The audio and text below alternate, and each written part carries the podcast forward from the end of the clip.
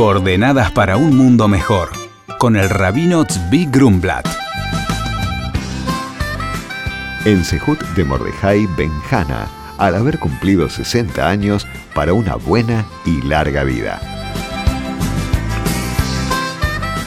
Muy buenos días, Shalom.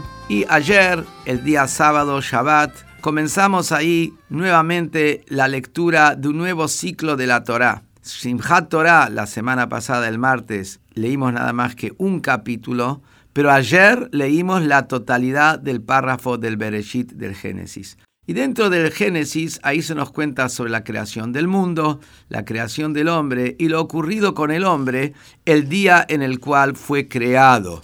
El mismo día en el cual Adán y Jabá fueron creados, ese mismo día también pecaron comiendo del árbol del conocimiento, el famoso pecado del Eitz Hada'at.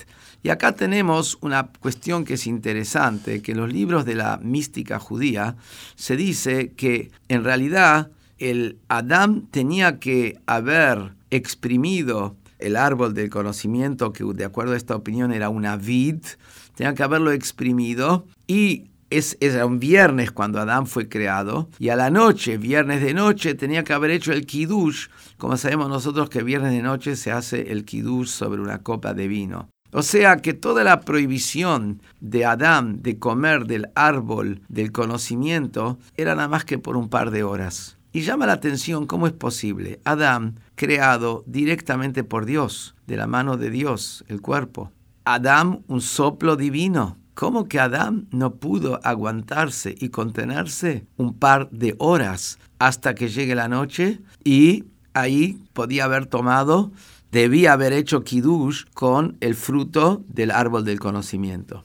Explica sobre eso el Rebe de Lubavitch que ese precepto, ese mandato de no comer del árbol del conocimiento, era el único mandato que poseía Adán en ese momento. En otras palabras, toda su relación con Dios, toda su razón de ser, de cumplir un mandato de Dios, estaba concentrado en no comer del árbol del conocimiento durante ese par de horas. Cuando la persona tiene un mandato que es central en su vida, cuando tiene una mitzvah que es fundamental, ahí todas las fuerzas negativas se ponen para tirar abajo y que la persona no cumpla con su misión. Por eso todas las fuerzas negativas se pusieron con toda su energía e hicieron caer a Adán a través de Jabá, con toda la historia, pero en concreto eran todas esas fuerzas para hacerlo caer. ¿Y qué sacamos de acá una lección? Que cuando la persona tiene para hacer algo bueno y encuentra muchos escollos en el camino, eso mismo le tiene que dar la pauta de la importancia que tiene.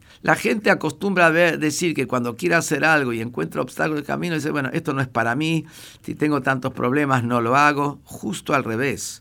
El hecho que tiene tantos obstáculos y problemas para hacer algo bueno, para hacer una mitzvah o para superar un defecto personal, eso mismo indica que eso es clave para él y para su vida. Y de acá sacamos entonces la lección. Cuando vemos un obstáculo, decimos, oh, esto es para mí. Las cosas negativas salen fáciles, las cosas positivas son las que cuestan. Muy buenos días y shalom.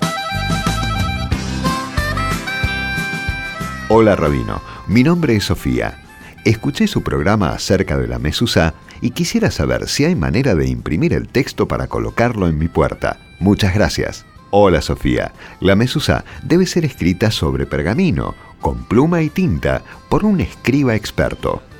Por lo tanto, no es posible imprimirla, sino que se la debe comprar verificando anteriormente que realmente es kosher. Por consultas al rabino pueden escribirnos a coordenadas@jabad.org.ar. Coordenadas para un mundo mejor con el rabino Zvi Grumblat. Shalom y Shabu Tov.